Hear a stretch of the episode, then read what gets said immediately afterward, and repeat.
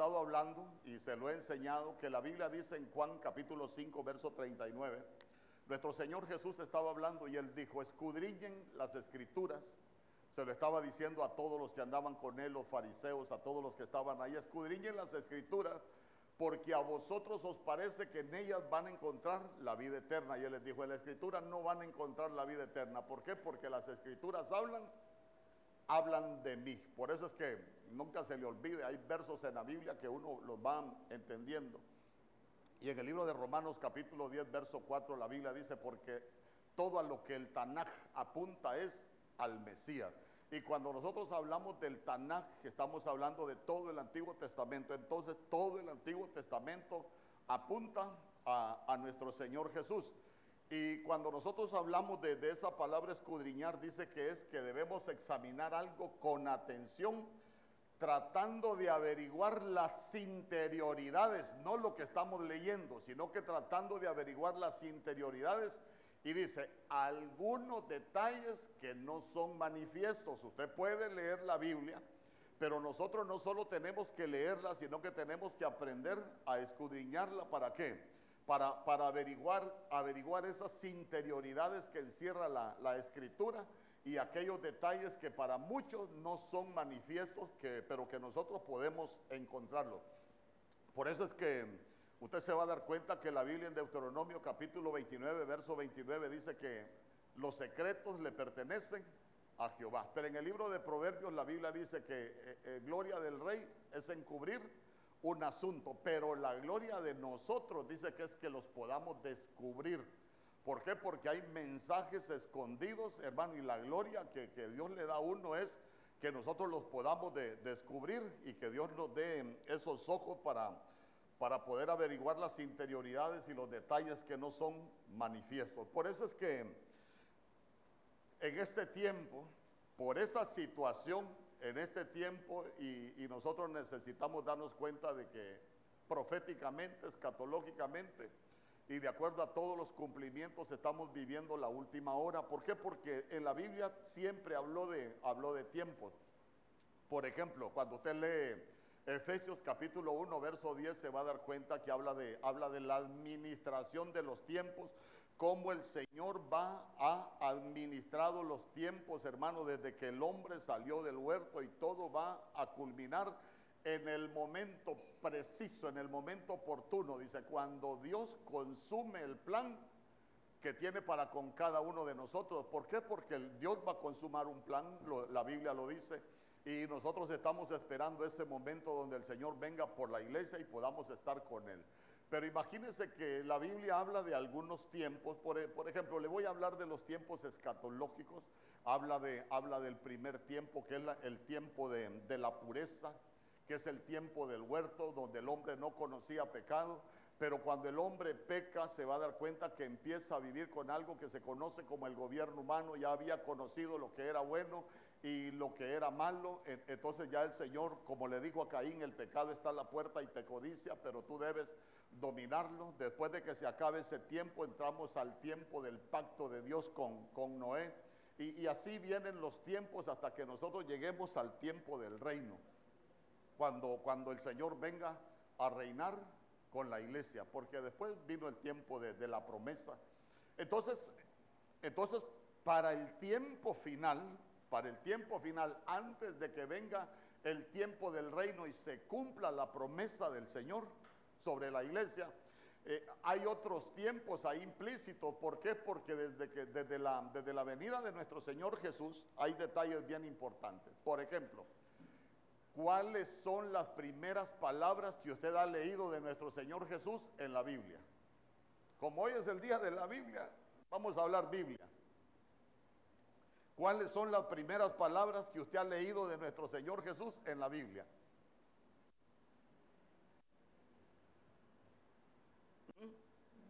¿Era mudo hasta los 12 años? No. ¿Y cuáles son las primeras palabras de nuestro Señor Jesús?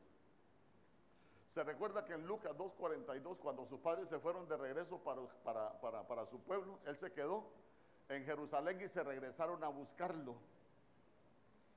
Cuando lo encontraron les dijo, ¿por qué me buscabais? ¿acaso no sabéis que en los negocios de mi padre me es necesario estar? Y él quedó en los negocios de su padre. ¿Y cómo cerró los negocios de su padre? Cuando él dijo, consumado, consumado es. Ah, entonces con su muerte Él vino a darnos vida. ¿Por qué? Porque la Biblia dice que nosotros estábamos muertos en nuestros delitos y pecados. Entonces vea usted que Él consumó eh, el plan del Padre de venir a, buscar y a salvar lo que se había, lo que se había perdido. Eh, entonces yo creo que eso no, no lo tenía en cuenta usted, las primeras palabras de nuestro Señor Jesús y las últimas, ¿va? Pero ya lo sabe. Entonces, entonces, Ahí es donde nosotros nos damos cuenta y vamos, eh, vamos entendiendo los tiempos, porque cuando Él dijo, en los negocios de mi Padre me es necesario estar, y después dijo, consumado es, Él consumó los negocios de, mi Padre. ¿Por qué? Porque Él vino a librarnos de la muerte y del pecado. Amén. Entonces, mire, desde que Él dijo, consumado es, se abrió un tiempo.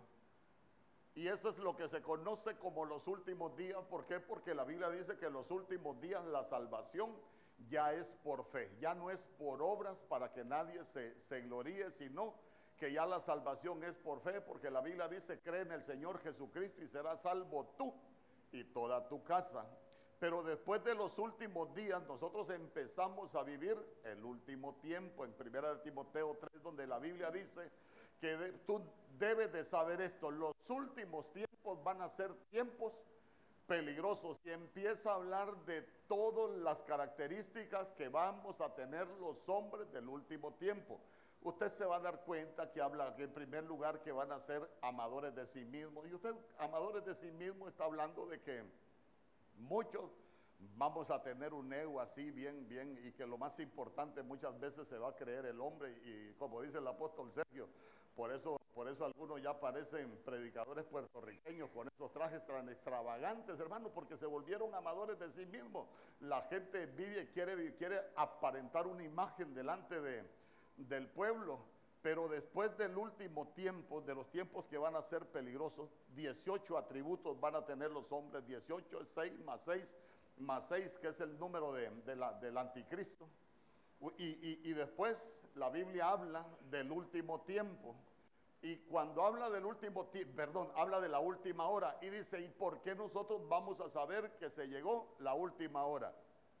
Por el Espíritu, porque va a ser manifiesto el Espíritu del anticristo. No es que se va a manifestar todavía el anticristo, sino que lo que se va a comenzar a mover en este tiempo es el Espíritu del anticristo.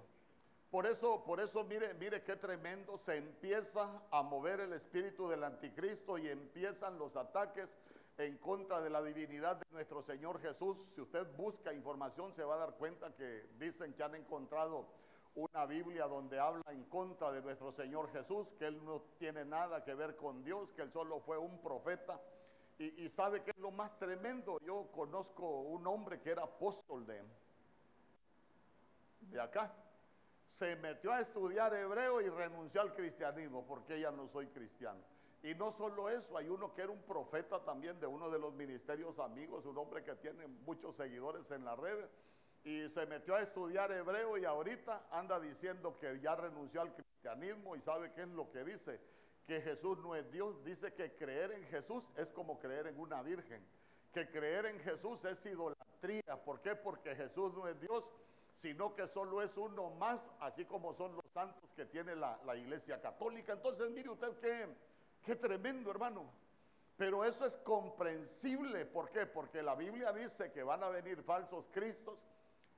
En Mateo capítulo 24, que está hablando ya cuando venga la manifestación del Señor por, por la iglesia, está hablando que se van, antes se van a manifestar los falsos cristos y que van a engañar de ser posible a una quien a los escogidos.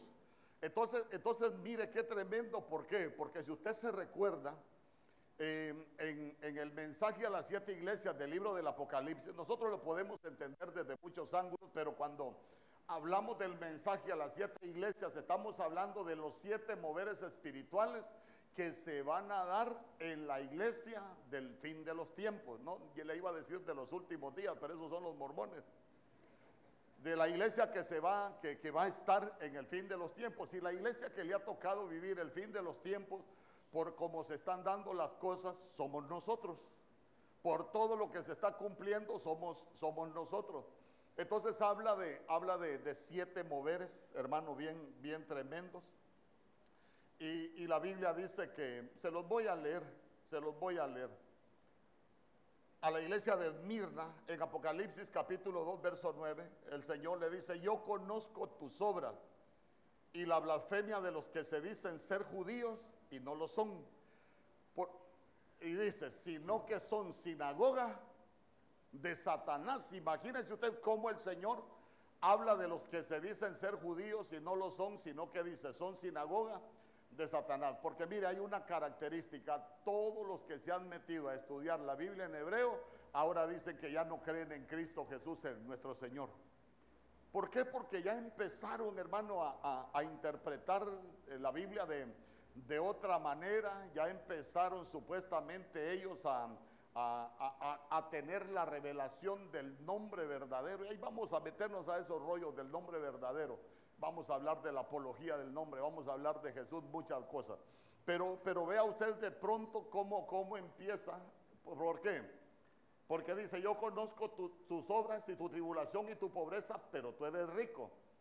Y, y, dice, y también conozco la blasfemia de los que se dicen ser judíos, femia. Entonces uno en ser judíos van a blasfemar en contra del Señor. Por eso el movimiento mesiánico, usted se va a dar cuenta que en este tiempo ha cobrado mucha, mucha fuerza. Yo le digo a mi esposa, mire ahí el canal, ahí se va a dar cuenta que algunos llegan a, enseñar, hermano, de, la ley, llegan a enseñar de, de la Torah, llegan a hablar de las fiestas, pero ellos no entienden de cumplimiento, solo están leyendo la, letra, pero, pero se han caído en eso que, que están blasfemando en contra de, del Señor. Y no solo eso, mire lo que le dijo a la iglesia de Pérgamo en Apocalipsis, capítulo 2, verso 13. Mire, mire lo que le dijo a la iglesia de, Pérgamo. Pérgamo es la iglesia que tiene los pergaminos, nosotros que tenemos la, la escritura, le dijo, yo conozco tus obras y le dijo, pero también sé dónde moras Voy a esperar ahí que me lo ponga. Mire lo que dice. Yo conozco tus obras y dónde moras, donde está el trono de Satanás. Pero retienes mi nombre y no has negado mi fe, ni aun en los días en que Antipas, mi testigo fiel, fue muerto entre vosotros, donde mora Satanás. Entonces, entonces vea usted que, que va a haber algo que se va a mover y dice, yo, yo sé dónde ustedes moran. ¿Y por qué la Biblia dice que Él sabe dónde nosotros moramos? ¿Por qué? Porque recuérdese que Satanás fue echado del cielo a la tierra y la Biblia dice que Él es el príncipe de este mundo. Entonces Él mora en la tierra y, no solo eso, sino que, sino que Él tiene un trono aquí en la, en la tierra. Y no solo eso, miren lo que le dijo a la iglesia de Filadelfia en Apocalipsis capítulo 3, verso 9. La iglesia de Filadelfia es la iglesia del, amor fraternal. La iglesia de Filadelfia, hermano, esa es la que es definida como la iglesia que, que está preparada para irse en el arrebatamiento. Y miren lo que le dice.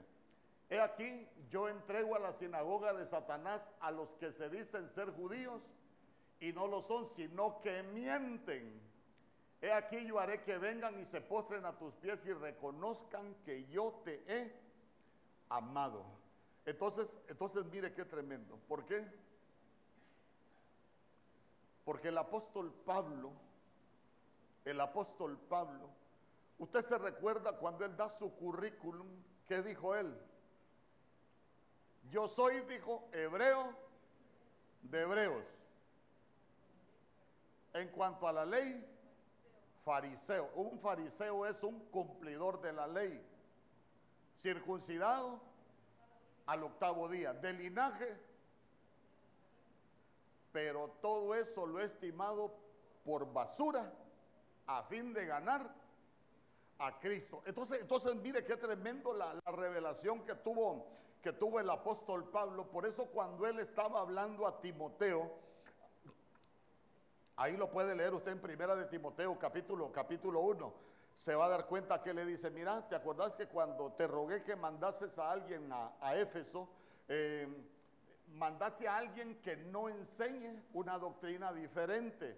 Ah, pero dile a los de Éfeso que no presten atención a fábulas, ni a qué más le dijo, ni a genealogías interminables. Entonces, mire, todavía estoy en la introducción.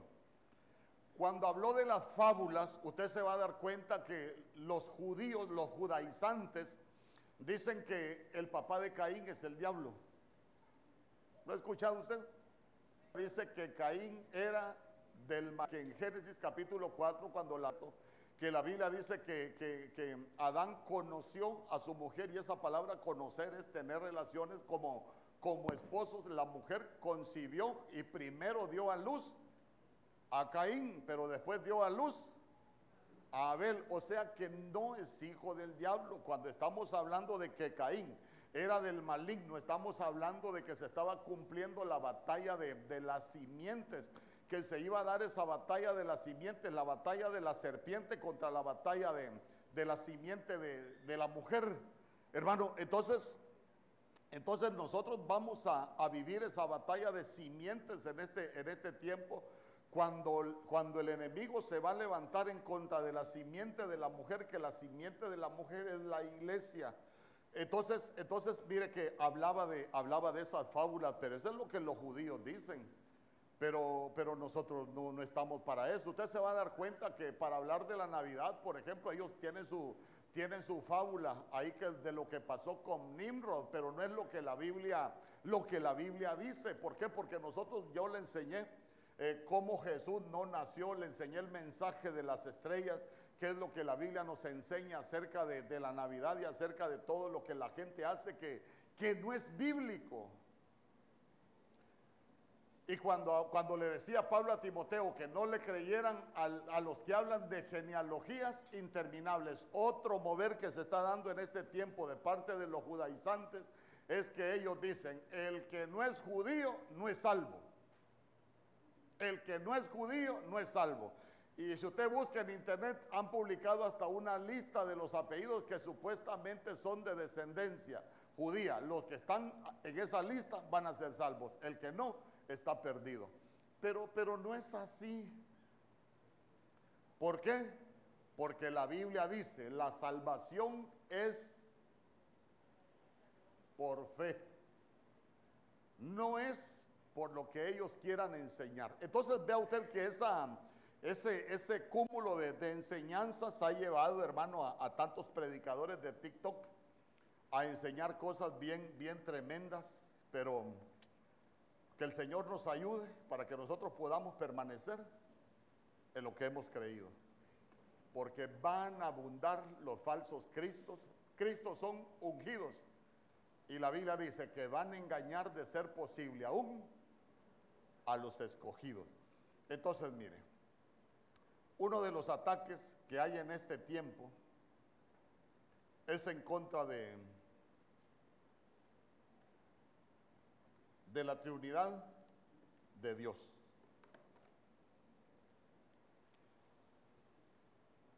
Un ataque en contra de la Trinidad de Dios.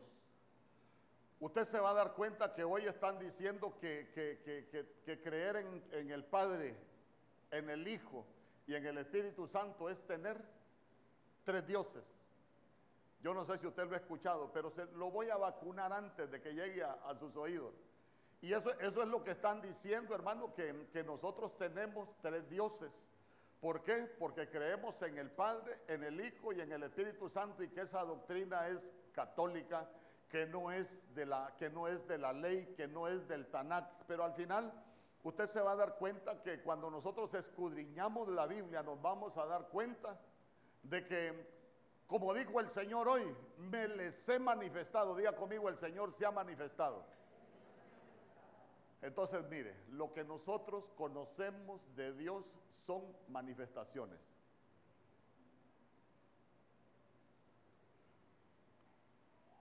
lo que nosotros conocemos de Dios son manifestaciones. De Dios son manifestaciones. Capítulo 115. Me lo ponen en la Biblia Kadosh, en la Biblia hebrea.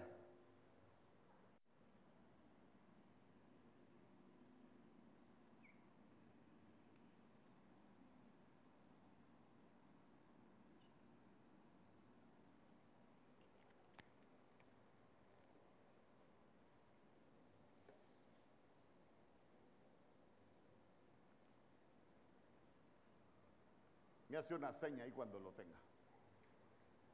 Salmo 115, verso 16. La Biblia Kadosh.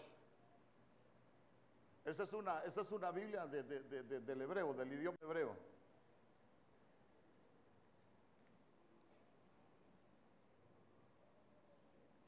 Y ya vamos a hablar, ya le voy a enseñar de la...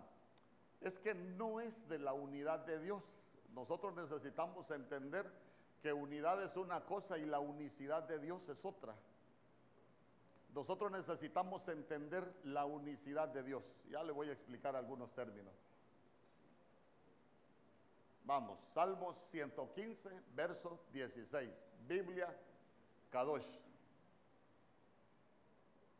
Dice, el cielo, el cielo, aquí le voy a poner el cielo. Y aquí le voy a poner los cielos. Le pertenecen a Jehová. Y después que dice, pero la tierra Él la ha dado a la humanidad. Entonces aquí está la tierra. Entonces, entonces mire usted que en primer lugar le voy a hablar de, los diseños cósmicos y le voy a hablar de las manifestaciones de Dios. Oiga bien, el cielo de los cielos le pertenece a Yahweh. A Yahweh, ahí es el tetragramatón que le agregaron letras para que nosotros lo podamos leer, pero es algo que es impronunciable. ¿Por qué? Porque es la conjugación de un verbo. Es un acróstico que conjuga el verbo ser o estar en tres dimensiones, pasado, presente y futuro. Por eso cuando el Señor hablaba con Moisés y le dijo, si les pregunto quién me envió, ¿qué les diré? Ah, diles que el yo soy te envió. Y le dijo, yo soy el que soy, pero le estaba diciendo, yo soy el único que tiene eternidad. ¿Por qué? Porque era desde el principio, le estaba diciendo tantas cosas con eso. Y dice, pero la tierra la ha dado a la humanidad. Entonces cuando, cuando hablamos del cielo, hay un cielo que, que es el más alto. Es un cielo que se conoce como el cielo marón, que es el cielo más alto. Y esa es la dimensión donde Dios habita.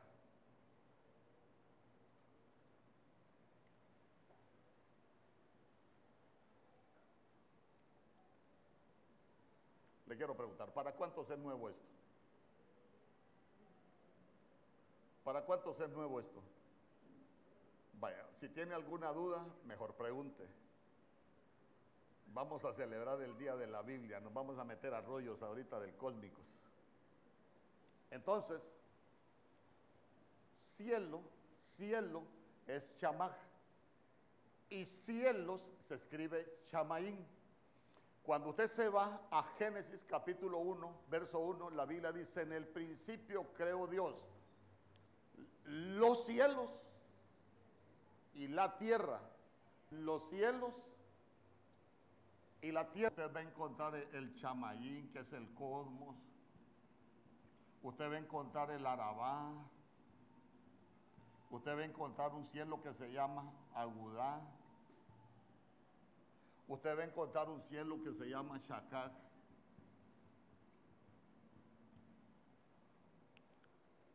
Usted va a encontrar un cielo que se llama Aliyah. Hermano, usted, usted va a encontrar, va a encontrar nueve cielos acá y va a encontrar un cielo allá va a encontrar No, ese quítemelo, si ese todo el mundo lo sabe, déjeme el, el el del 115. Porque dice, el cielo de los cielos, en el original lo que está diciendo es el cielo más alto le pertenece a Jehová. ¿Por qué? Porque esta es la dimensión de Dios. Mire lo que dice la Biblia en Isaías capítulo 57, verso 15.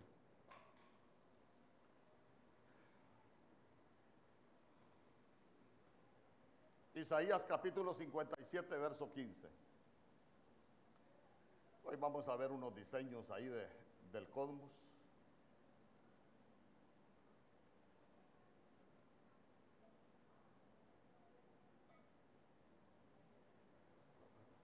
A ver, mire lo que dice.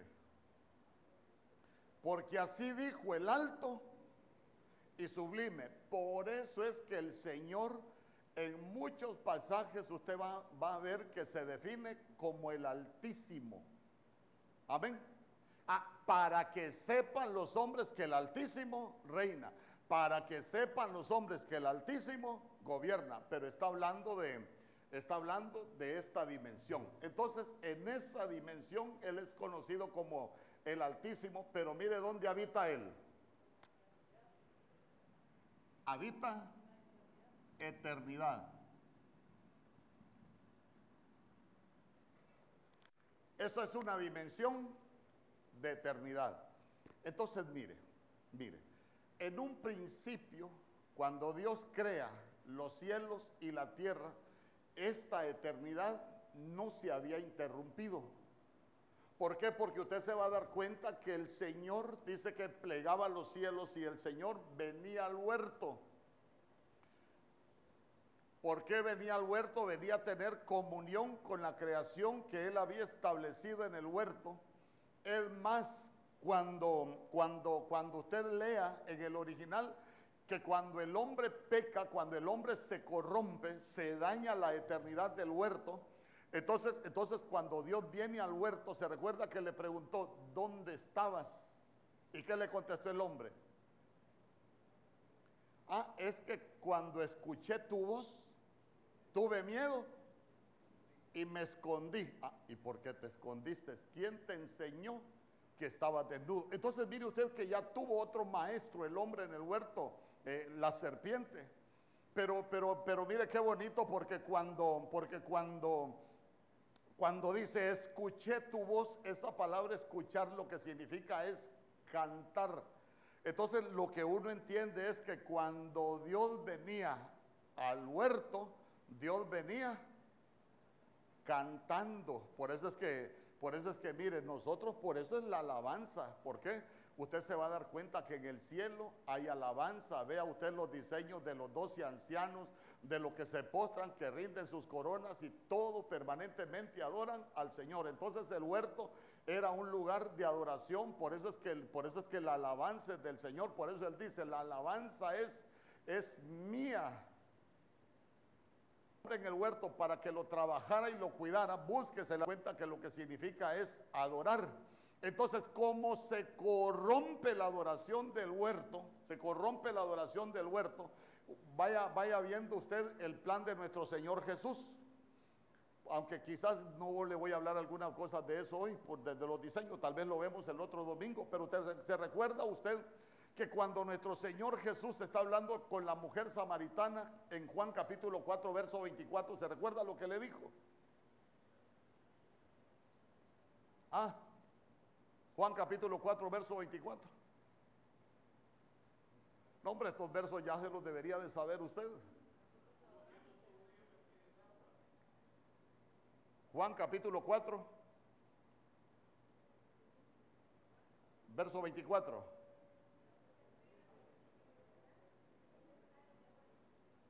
¿Ah? Ah, Dios es. Ah, le dijo, Dios es espíritu. En esta dimensión, Dios es espíritu. ¿Y qué más le dijo? Ah. No, pero como lo dice la Biblia, usted tiene que aprender como lo dice la Biblia. ¿Ah? Y los que le adoran en espíritu y en verdad, es necesario que le adoren. Porque después dijo, porque Dios anda buscando adoradores. Entonces, entonces mire usted, Dios lo que anda buscando son adoradores. ¿Por qué? Porque la adoración se corrompió en el huerto. Y no solo se corrompió en el huerto, la adoración ya se había empezado a corromper en el cielo, porque usted léase Isaías capítulo 14 y léase Ezequiel capítulo 28, se va a dar cuenta que habla de Luzbel y le dice, eras perfecto en tu hermosura, eras, eras el, el que sellaba una creación, era algo hermoso Luzbel. ¿Y sabe qué le dice? En el huerto de Dios estuviste, en el primer huerto, pero en el huerto que estaba en la dimensión de lo más alto, allá donde fue llevado el apóstol Pablo. Pero, pero cuando, el, cuando Luzbel dice que vio lo que se le hacía al Señor, él dijo, ah, no, ya mi trono aquí está muy abajo, voy a poner mi trono en lo alto. Entonces Satanás lo que quiso fue adoración. Y aquí le voy, a, le voy a decir algo, por eso es que uno debe de tener cuidado hasta con la música en este tiempo. ¿Por qué? Porque, porque cuando la Biblia habla de la descendencia de Caín en Génesis capítulo, capítulo 5, dice que el último de los descendientes de Caín, uno de los últimos se llama Tubal Caín, y lo que significa es Caín regresará y de lo que hacía es que era tocaban arpa y tocaban instrumentos. Y esa palabra tocar dice que es manipular. Entonces se va a dar un movimiento, hermano, de la música, que lo que va a hacer es manipular. Por eso usted mira algunas iglesias en este momento, la alabanza es prácticamente un baile. Es baile, es fiesta de baile. Hay un cantante famoso que también es pastor, usted mira las alabanzas, les ha cambiado el ritmo y ahora son merengues. Y si usted mira cómo danzan, usted se va a dar cuenta que es baile. Usted mira las coreografías, es baile. Por no decir nombre, se llama Marcos. Pero eso se va a dar. Entonces, entonces pero, pero por otra parte, vea usted que los falsos ungidos, no estoy diciendo que él sea falso, tal vez está en un espíritu de error, pero, pero que se puede volver. Pero el problema es que el Señor lo que anda buscando es que se restablezca algo que se corrompió. ¿Por qué? Porque lo que se corrompió es adorador. Entonces sigamos. Todavía estoy con ese cielo. Entonces, entonces, cuando, cuando nosotros aquí estamos hablando ya del Altísimo, por lo que dice Isaías, estamos hablando de, de eternidad. Ahora bien, primera de Timoteo capítulo 6, verso 16.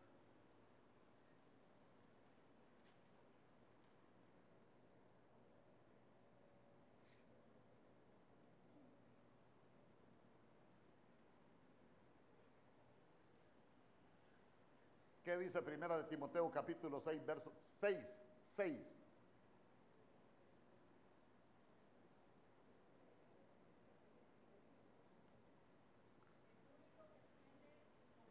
El único que tiene, el único que tiene inmortalidad, ya conmigo, el único. Ah, aquí le voy a escribir único inmortal.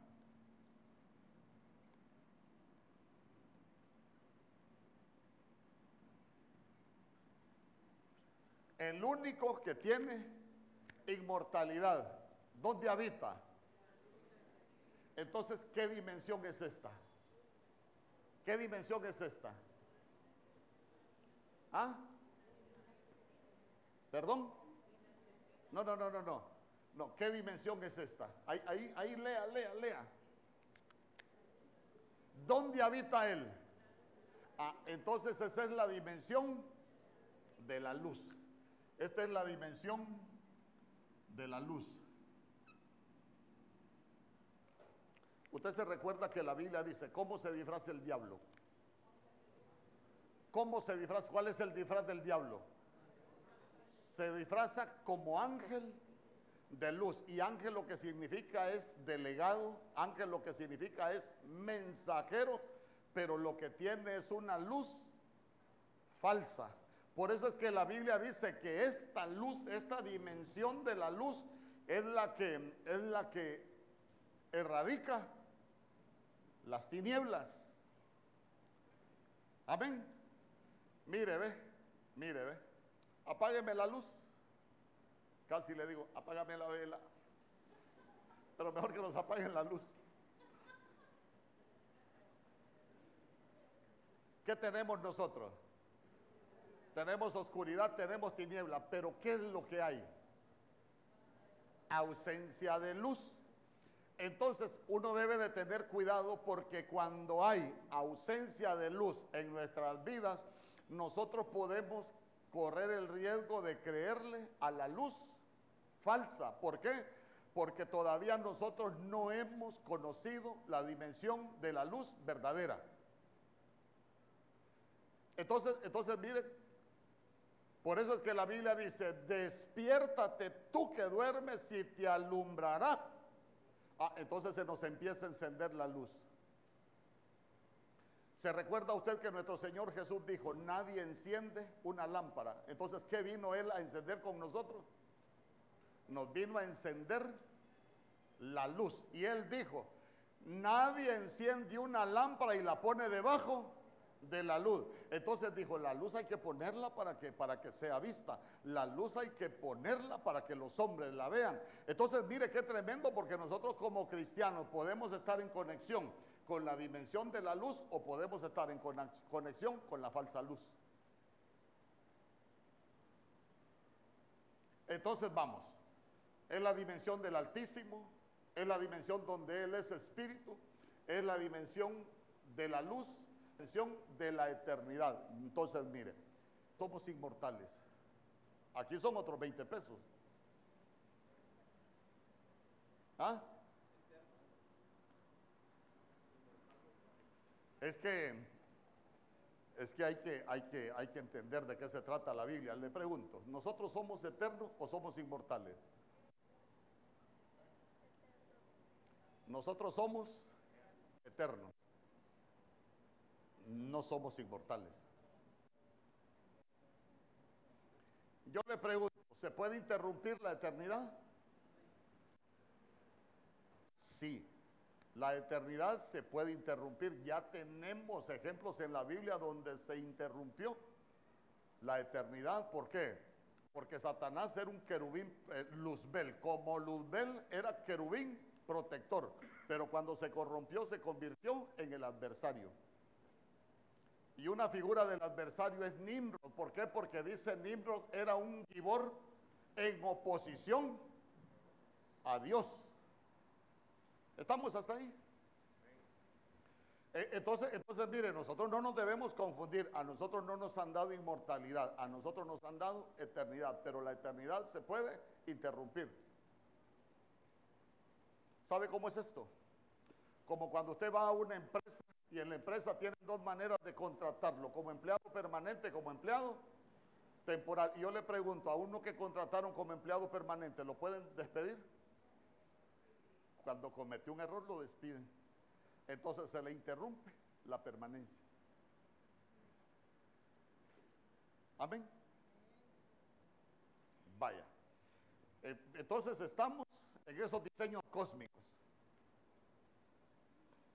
Acompáñame a Juan capítulo 4, perdón, ya lo leímos, Juan capítulo 4, verso 24, leímos, eh, leímos el Salmo 115, verso 16, leímos Primera de Timoteo 6, 16, leímos Isaías capítulo 57, verso 15. Entonces, mire, cuando nosotros hablamos de este cielo, esa es la dimensión que Dios esconde.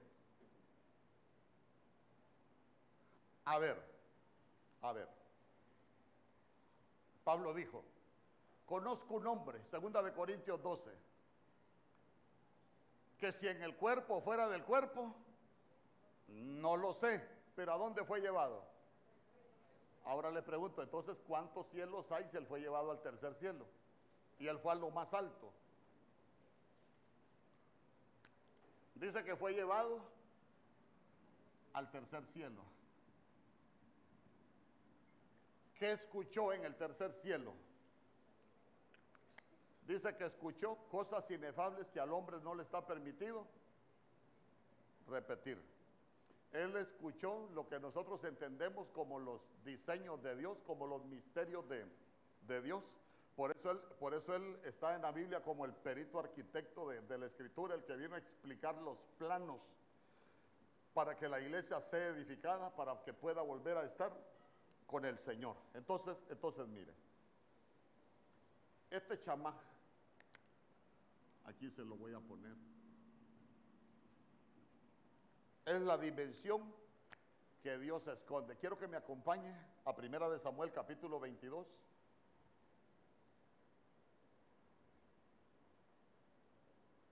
Segunda de Samuel capítulo 22, verso 12. Está lleno de 12 ese, ese verso.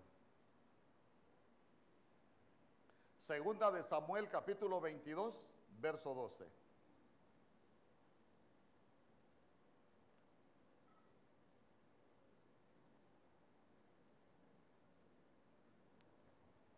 Dice, no le voy a decir que, le, que se llama nuevo amanecer. ¿Sabe qué dicen? Que Dios es Dios de tinieblas. Oiga bien, que Dios es el mismo Satanás que se, que se, que se, que se manifiesta de diferentes maneras por este verso. Pero mejor miremos lo que la Biblia dice. Puso tinieblas por su escondedero alrededor de sí, oscuridad de aguas y densas y densas nubes. Entonces, mire, aquí el Señor puso tinieblas. Aquí es su escondedero.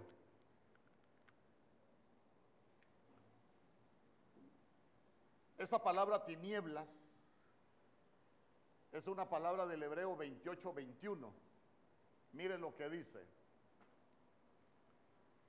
Mire, mire qué interesante lo que dice esa palabra tinieblas que me hicieron la regla y se me olvidó el puntero otra vez.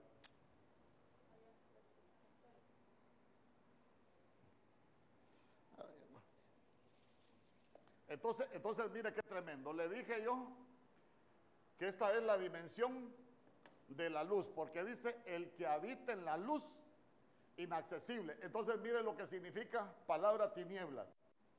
Estar oscuro, ¿cómo dice? Como reteniendo la luz. Entonces mire qué bonito porque esas tinieblas que el Señor puso, dice que son como reteniendo la luz.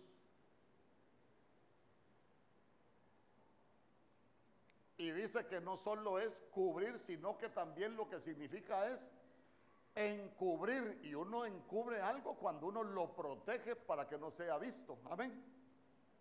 Eh, pero, pero yo quiero que reparen eso, es estar oscuro como reteniendo la luz. Entonces, entonces, Él habita en la dimensión de la luz, Él habita en su eternidad. Entonces ahí nadie puede entrar si el Señor no lo permite, porque esa es la dimensión de la luz. A ver, usted se recuerda, creo que es Éxodo capítulo 24, cuando la Biblia dice que el Señor llamó a Moisés desde una nube. Moisés sube al monte, el Señor lo llama desde la nube. ¿Lo ha leído? ¿Cuántos lo han leído? ¿Quién no lo ha leído? Ah, entonces mejor busquemos, busquemos Éxodo capítulo 24. De todo modo, hoy es el día de la Biblia.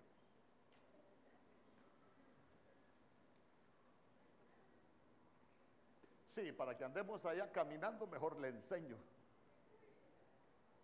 No, allá, al final, cuando lo llaman al monte.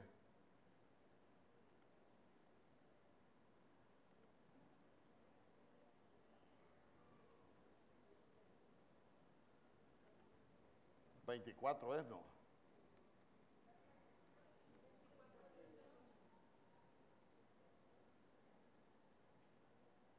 Ajá.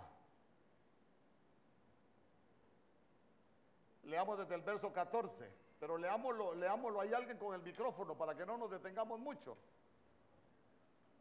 24, 14. Entonces, mire, digo a los ancianos, esperadnos aquí hasta que volvamos a vosotros. Y aquí Aarón y Ur estaban con vosotros, el que tuviere asunto, sacuda a ellos. Verso, verso 15. Entonces Moisés subió al monte y una nube cubrió el monte. Verso 16. Vaya tomando nota. Y la gloria de Jehová, el cabot de Jehová reposó sobre el monte Sinaí y la nube lo cubrió por seis días y al séptimo día de la nube era como fuego. Este es para que se lo tire el que esté durmiendo. Está bueno. Ah, entonces mire, para el que esté durmiendo. Mire, y la apariencia de la gloria de Jehová era como fuego, abrasador en la cumbre del monte, a los ojos de los hijos de Israel. Verso, 18. Y entró Moisés en medio de la nube y subió y ya no estaba en el monte, pues. ¿Y por qué dice ahora que subió al monte? Ya no estaba en el monte. Al monte lo cubre la nube. Ahora llaman a Moisés de en medio de la nube y ahora dice que Moisés subió al monte. 40 días y 40 noches. Entonces, mire, cuando usted revisa las nubes, usted se va a dar cuenta que la Biblia dice que nosotros vamos a ser llevados al Señor en las nubes. Cuando habla de las nubes la Biblia, en algunos pasajes habla de las nubes que usted conoce, pero en otros pasajes la Biblia no está hablando de las nubes de agua que usted conoce, está hablando de los vehículos de Dios. Nosotros nos van a venir a llevar en mototaxi, hermano, no en un pullman. Y sabe qué es lo más tremendo, busque, usted se va a dar cuenta que la Biblia dice que Dios cabalga en un querubín, en una nube, eh, que es un querubín. Y dice, ¿cuál es el nombre? ¿Se recuerda cómo se llama el vehículo de Dios? Las alas del viento. Como quien dice, me voy a dar un rol allá por Ebenecer, agarra su nave, las alas del viento, viene a Ebenecer y de ahí se regresa. Por eso es que la Biblia dice que Dios plega los cielos. Como quien dice, voy a ir a la tierra, así sale de su eternidad y pum, se manifiesta. Pero primero pasa por esta dimensión, ya se lo voy a explicar. Entonces, entonces ya se dio cuenta dónde habita, dónde habita el Señor. Puso tinieblas por su escondedero. Esa palabra alrededor, segunda de Samuel capítulo 22, verso 12. Me lo voy a llevar de nuevo ahí. Esta palabra alrededor, alrededor, póngamela ahí en el, en el diccionario hebreo, ahí la tengo también. Mire lo que significa esa palabra alrededor. Mire qué bonito.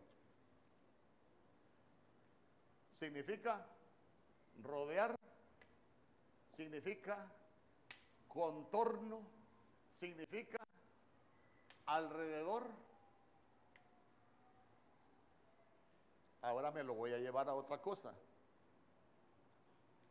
¿Cuántos han escuchado hablar de los agujeros negros? ¿Qué dice la ciencia de los agujeros negros? ¿Ah? Son destructivos. Todo lo que entra ahí es absorbido por el agujero. Nadie puede traspasar, nada ni nadie puede traspasar los agujeros negros. ¿Y qué dicen ellos? Que son en forma de remolinos que se tragan y destruyen todo lo que entra ahí. Por eso nadie puede llegar y nadie puede accesar a esa dimensión. Ninguna nave puede llegar porque los agujeros están alrededor. Entonces ya se dio cuenta usted que la ciencia está investigando qué son los agujeros negros, pero ¿qué entendemos nosotros por la Biblia? Que los agujeros negros son lo que puso Dios para proteger su casa. Es así como cuando alguien le pone serpentina a su casa para que nadie entre ido a la página de National Geographic para ver que ya ve que hay que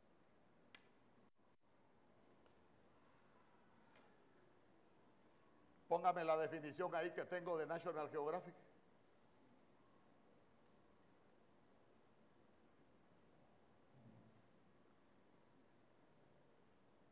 Entonces ahí usted se va a dar cuenta que los agujeros negros están alrededor del chamaj. Nadie puede accesar a esa dimensión. Yo, yo me busqué la definición que tiene, que tiene National Geographic ahí en sus páginas de lo que son los agujeros negros. Qué bonito sería tener un retiro de unas 18 horas seguidas.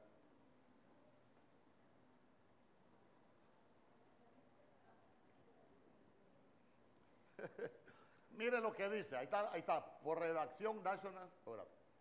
agujeros negros son uno de los fenómenos astronómicos que más intriga a los científicos y ninguna partícula material, ni siquiera la luz, es capaz de escapar a su poderosa fuerza gravitatoria. Mire qué definición más tremenda la que tienen. Ni tan siquiera la luz. ¿Por qué? Porque la dimensión de la luz nuestra no puede entrar a la dimensión de la luz verdadera.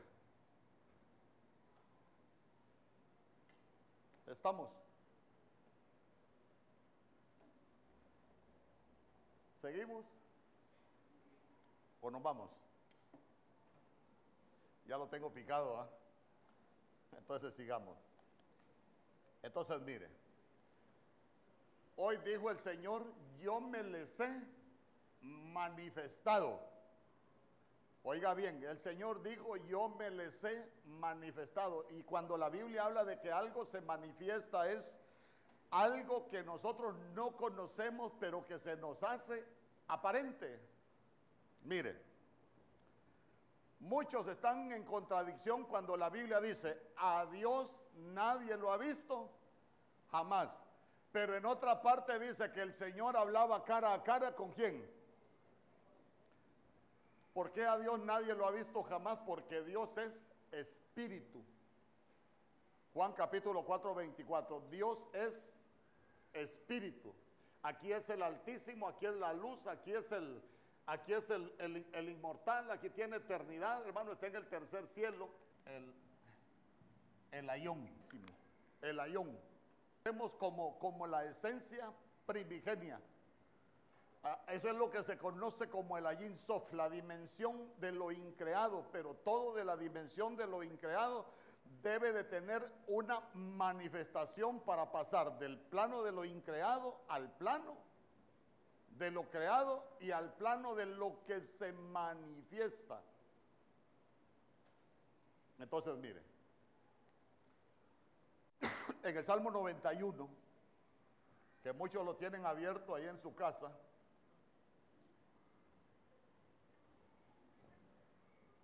la Biblia dice, el que habita al abrigo, bien que lo, ese sí se lo sabe, ¿verdad? El que habita al abrigo del ayón morará bajo la sombra. Esto, esto se lo voy a borrar porque quiero, quiero escribir algunas cosas ahí.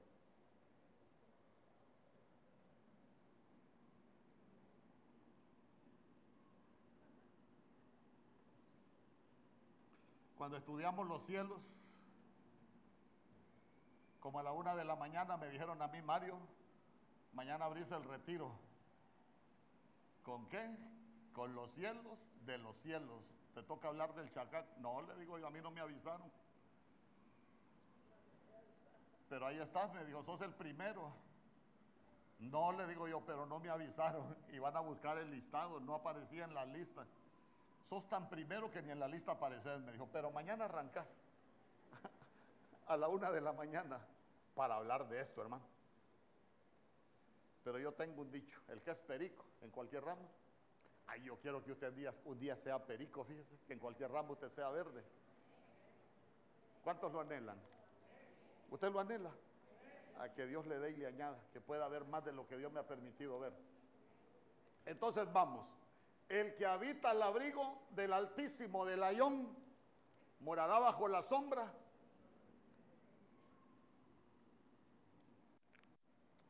teniendo marcadores tan bonitos, es que no sé si se van a ver.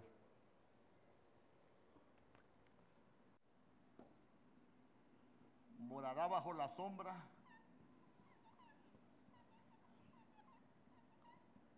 del Shaddai.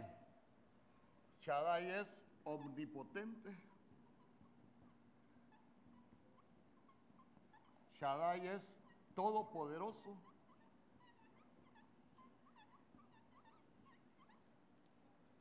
Shaddai, Shaddai, escúcheme con oídos circuncidados. Shaddai es como la función maternal de Dios. ¿Por qué? Porque Shaddai es una palabra compuesta de Chad. Y Chad lo que significan son pechos que amamantan.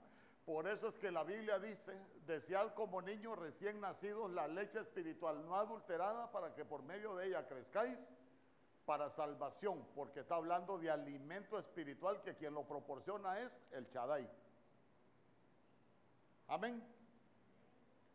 Vamos, sigamos. El que habita al abrigo del Altísimo morará bajo la sombra. Diré yo. ¿Ah? Diré yo a Jehová.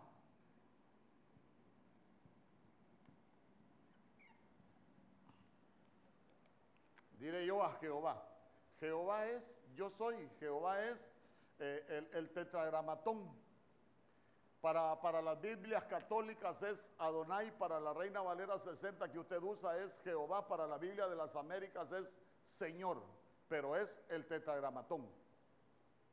Católicas, Adonai, para la Reina Valera y para la Biblia de las Américas, que es una Biblia textual, es Señor pero es el tetragramatón. El que habita el abrigo del Altísimo morará bajo la sombra del Omnipotente, diré yo a Jehová, esperanza mía, mi Dios en quien confío. Pero en mi Dios en quien confío, ese Dios que aparece es Elohim.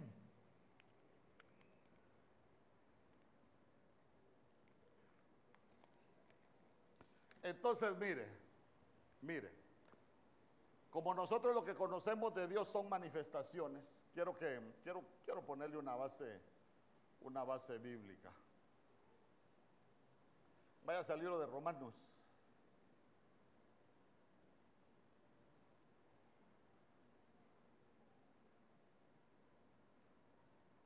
Capítulo 1. Verso 19.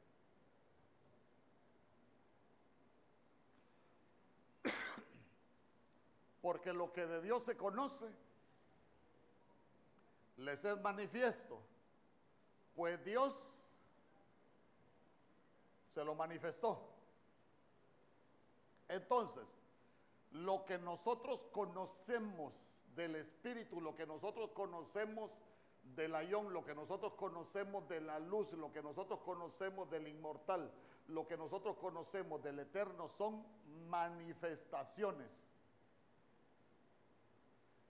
A Dios nunca nadie lo ha visto, jamás. Pero el Señor a Moisés, ¿desde dónde le habló?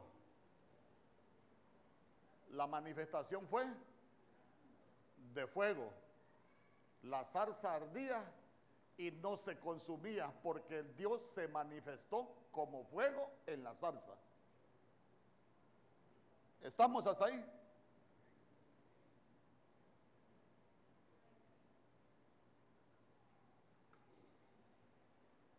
Entonces nosotros, oiga bien, nosotros conocemos manifestaciones de Dios. Acá es espíritu, pero Él sale de su eternidad para manifestarse a la creación. Por eso, por eso, mire, busque Éxodo capítulo 6.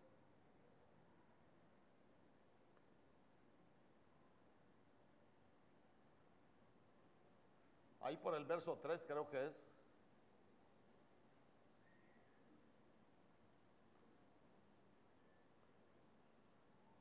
El verso 2, es verso 3.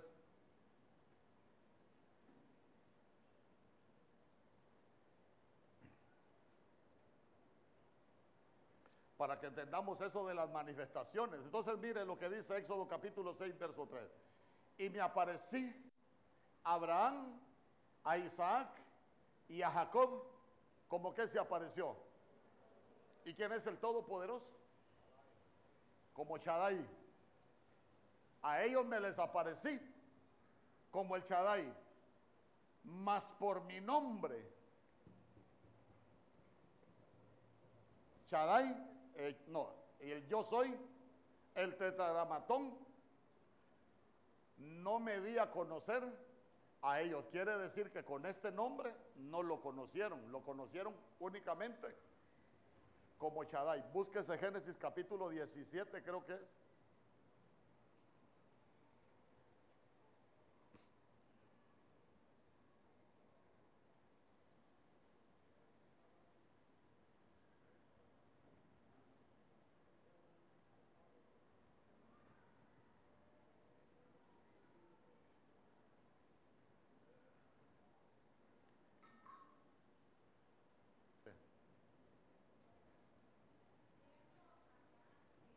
Préstemele un micrófono ahí, hombre.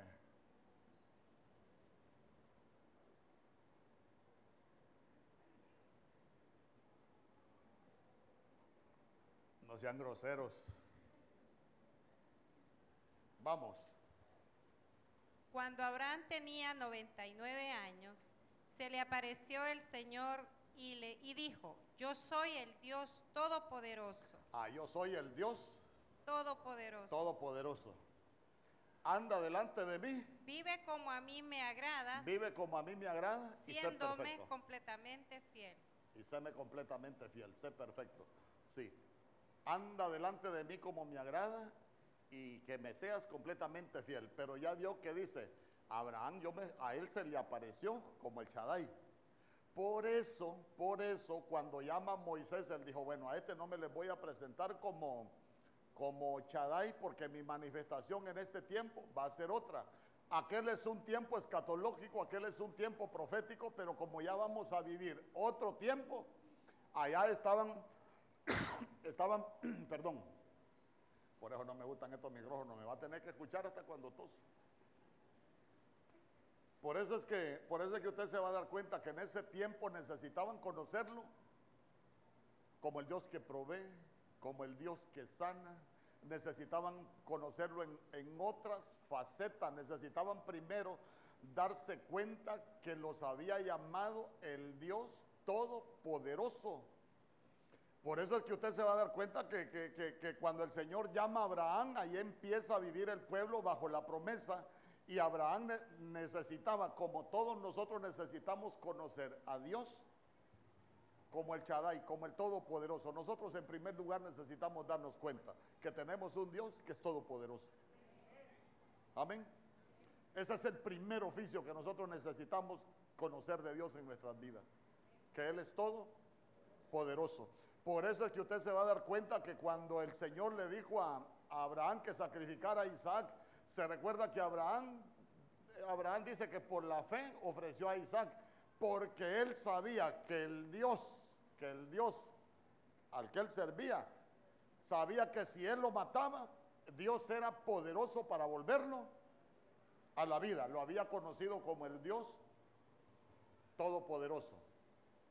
Entonces vamos, uno de los problemas es con esto, mire. Cuando usted se va a Génesis capítulo 1, la Biblia dice, en el principio creó Dios, creó, Dios creó los cielos y la tierra.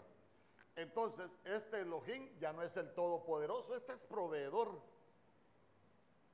Este tiene poder para hacer cualquier cosa, pero él es creador.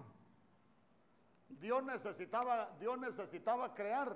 Ah, entonces se manifestó a la creación que estaba creando. Por eso usted se va a dar cuenta que el Señor dijo, hagamos al hombre conforme a nuestra imagen y conforme a nuestra semejanza. Y la gente dice, ¿y con quién estaba Dios? Pues una manifestación de Dios que se conoce como Elohim, hermano. Y en Juan capítulo 1 la Biblia dice que en el principio era el verbo y el verbo estaba con Dios. Y el verbo era Dios, pero el verbo es Cristo. Entonces nos está hablando de la eternidad de nuestro Señor Jesús, que cuando estaba creando, cuando estaba creando, en esa eternidad también estaba nuestro Señor Jesús. Y no solo estaba nuestro Señor Jesús, sino que estaba otra entidad que se conoce como la sabiduría. Usted ha leído que en la sabiduría en Proverbios 8 dice, cuando que le diseñaban los planes, yo era el arquitecto, estaba Elohim, la manifestación de Dios como Elohim, y también estaba la sabiduría.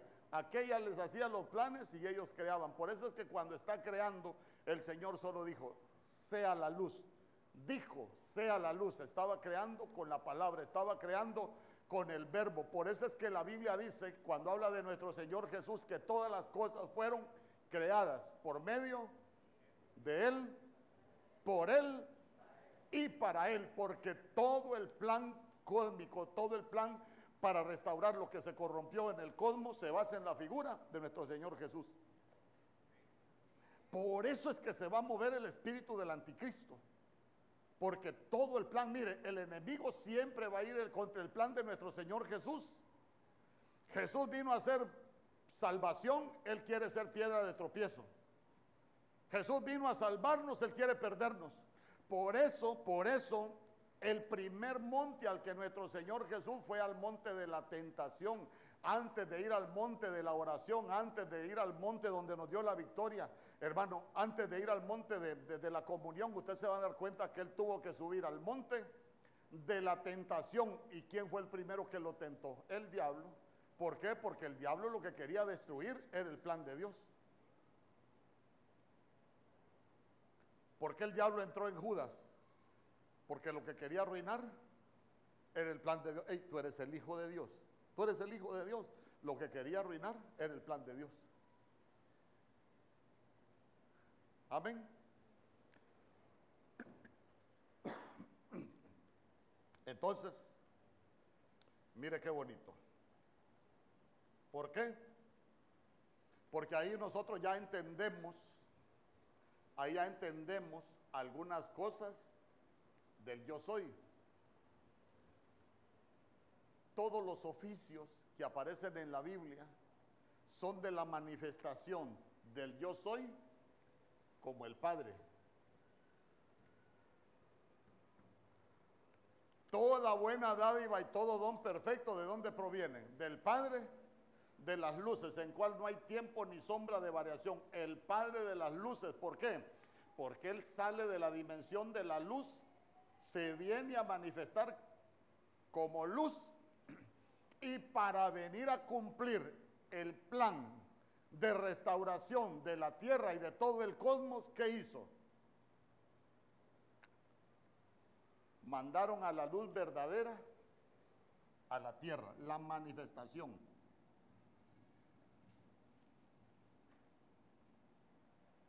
mandaron a la luz verdadera a la tierra, pero lo que mandaron fue una manifestación, por eso es que la Biblia dice, si no me equivoco, en Juan capítulo 1, verso 19, y el verbo se hizo carne. El verbo, el verbo, ¿quién era el verbo? El verbo estaba, el verbo estaba en el principio de la creación cuando todo estaba siendo creado, pero él vino el verbo y tabernaculizó, se hizo carne y habitó entre nosotros. Por eso él vino como el unigénito. Cuando habla del unigénito, habla de unigenes. Unigenes. Y cuando habla de unigenes, habla del único en su especie. No hay otro, no hay una copia y no hay nada más. Entonces, cuando habla de que Él es, eh, eh, él, él es el único, ¿por qué? Porque Él es el, es, el uno con el Padre y Él es uno con Dios. Por eso usted se va a dar cuenta que nuestro Señor Jesús, cuando cumple su comisión en la tierra, ¿a dónde subió Él? Él subió a la dimensión del Padre. Padre solo es una manifestación. ¿Explico? ¿Por qué? Porque lo que están restaurando es todo lo que se corrompió. Por eso es que la tierra para nosotros es el altar del cosmos. ¿Por qué? Porque el cielo más alto de los cielos le pertenece al Señor de los cielos y, la tierra se la dio a los hombres. ¿Por qué? Porque las cosas se corrompieron de aquí hacia abajo y van a ser restauradas de abajo hacia arriba. Por eso es que nosotros necesitamos entender cómo vino nuestro Señor Jesús de aquí a la tierra y cómo volvió de la tierra al cielo.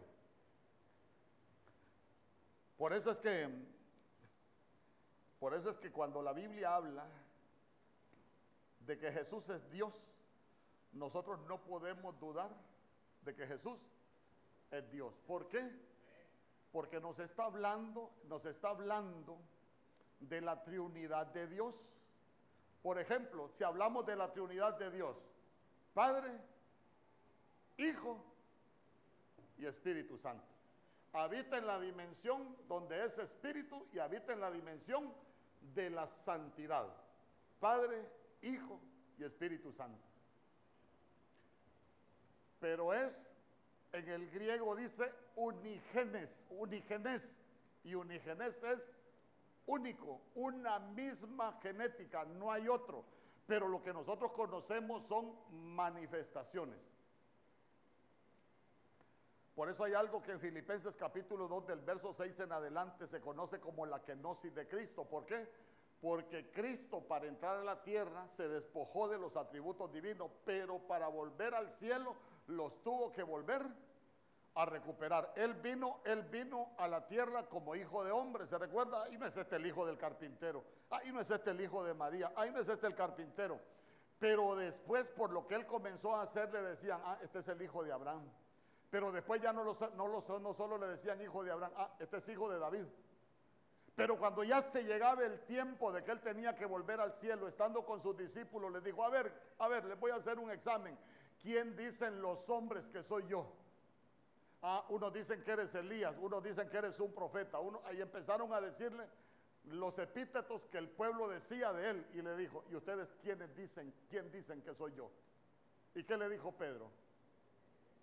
Ah, tú eres el hijo del Dios altísimo. Tú eres el hijo del Dios. Esto no te lo reveló carne ni sangre. Esto te lo reveló mi Padre que está en los cielos. Pero está hablando del mismo Dios. Mire, es que para que nosotros entendamos las manifestaciones de Dios, es como que aquí, aquí es el verbo, en esta dimensión es agua. Si usted la pone a congelar, ¿en qué se le va a convertir? En hielo. Si usted pone a derretir el hielo, ¿en qué se le va a convertir? En vapor. Pero el agua no pierde sus atributos ni su esencia. Sigue siendo agua. Amén. Mire, me gustaría enseñarle de, Deuteronomio capítulo 6, verso 4, pero no nos vamos ahorita. Pero ahí la vamos a dejar. Ahí vamos a parar el carro. Por eso es que